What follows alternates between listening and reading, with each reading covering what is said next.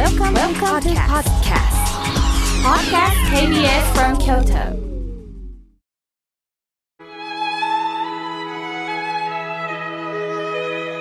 改めまして僧侶の河村明慶です今日の法話のテーマは私を尊ぶということについてお話をいたします今日は花祭り先ほどもお伝えしたように、ルンビニ園の満開の花園で、お釈迦様はお生まれになりました。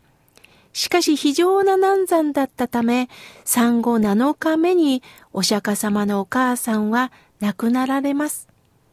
この事実は私たちに何を伝えてくれるんでしょうかお釈迦様が誕生した時、すぐに東西南北にそれぞれ7歩ずつ歩いて立ち止まり、右手で天を、左手で地を指さし、天上天下、唯が独尊と叫ばれたと言われています。花祭りで見るお釈迦様のこのお姿もこの時のポーズをしているんです。さて、なぜ七歩なんでしょうか？七歩の7は数字の6プラス1を意味しています。6は六道という仏教の言葉です。そして1は一歩出るという出利、一歩出るという意味があるんです。六道とは仏教で6つの世界があるよ。それは迷い苦しみのまさしく今私たちが生きてる世界のことです。一つ目が地獄です。地獄というと嘘ついたり泥棒したり悪いことをした人が陥る世界。まあ昔から嘘ついたら閻魔様に舌を抜かれるって言われてきましたよね。同時に地獄とは心の中にあるどうしようもない虚しさ、孤独感も地獄なんです。孤独とはお互いが自己主張ばかりして耳を貸そうともしない世界。理解し合えない世界のことです。これほど寂しいことはありません。そして二つ目は、ガキ。ガキの姿は、お腹はドーンと出て膨らんでるんですが、あばら骨が出て胸あたりはガリガリに痩せてる姿なんです。お腹は満たされてるのに、いつも胸は痩せて欲しい欲しいと求める世界のことをガキと言います。まあよくね、このクソガキと子供さんに向かって言う言葉がありますが、これは違うんですよ。大人にも言い当てられるんです。そして三つ目が畜生です。人に感謝をすることなく自分のことしか考えてない人のことです。よく井村の浅田会長は、ありがとう。お先にどうぞの気持ちはいつも持ち続けていますよっておっしゃってました。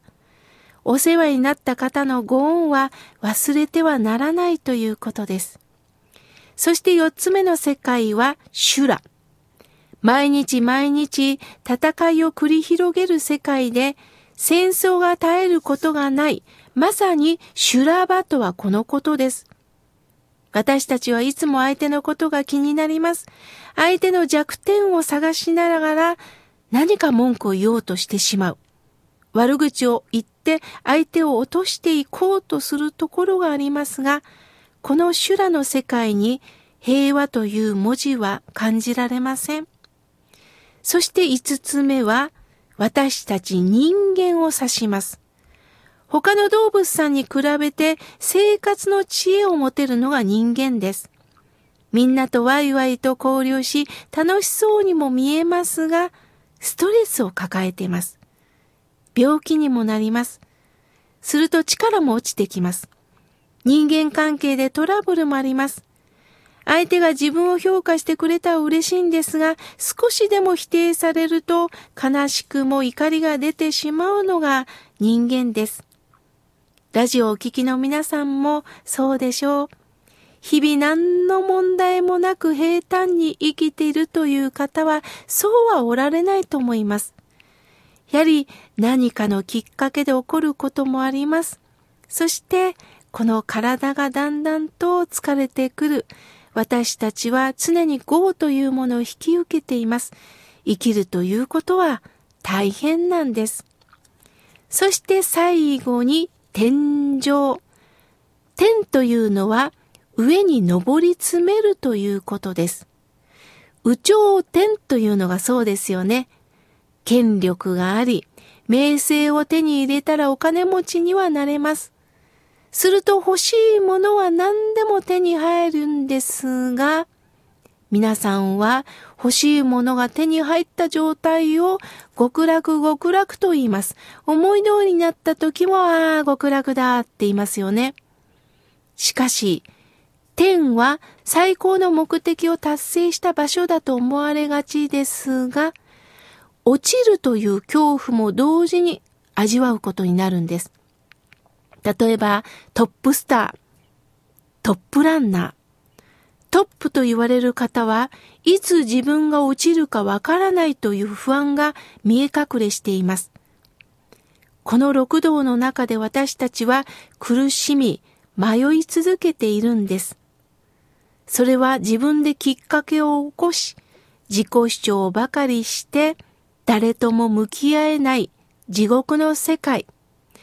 物を買っても満足できずに、また他のものが欲しくなるというガキ。本能のままに振る舞ったりする畜生。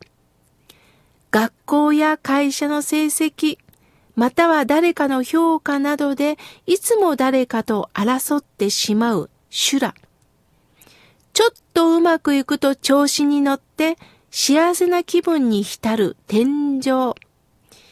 依頼した人に裏切られ、落ち込んでしまうこの人間。この六道は迷いの世界なんです。お釈迦様は生まれてすぐに七歩歩かれました。そしてお釈迦様が六つ目の迷いの世界を超えてそしてこの7歩目で悟りの世界に至ったことを表現しています。私たちは人の言葉、行動で惑わされますよね。そんな時自分を見失います。お釈迦様はなぜ落ち込むんですか？それは天上天下、上にも下にも比べることのないゆいが独尊。あなたは尊い命をいただいた大切な人間なんですよ。きつい人の言葉の言いなりになってはダメですよ。人を傷つける言葉に支配されてはダメですよ。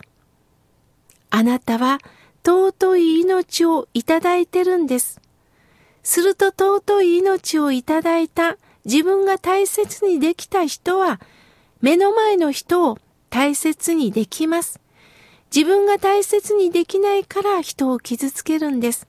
そのためには、自分を比べないことだ。そういう意味で天上天下、唯が独尊という言葉を私たちに残してくれました。私の好きな言葉に、罪を憎みて、人を憎まずっていう言葉があります。悪いことは悪いと訴えてくる。罪を憎む。しかし人を憎まずというのは、その悪いことをしてしまった人間そのものは否定できないということです。人間はきっかけ次第で教えていただかなかったら悪いことをしてしまうんです。まずは一人一人がそんな人間の弱さを分かち合えたらどれほど安心して生きていけるんでしょうね。大空には東も西がないように、あなたの心にも内側と外側の境界線を設けてはいけません。人は物事を判断するとき、必ず自分のフィルターを通して考えますけども、私が必ず正しいとは限らない。このことも見直していきましょう。お互いに分かち合ってて認め合うということをしていくことをお釈迦様を進めてくださいました。太陽、月、これは事実です。私が今ここに生きてるっていうのも事実なんです。目の前に人がいる、これも事実なんです。その事実をどうか活かし合いましょう。必ず太陽と月に照らされながら私たちは存在をまたこれからも輝かせていくことでしょう。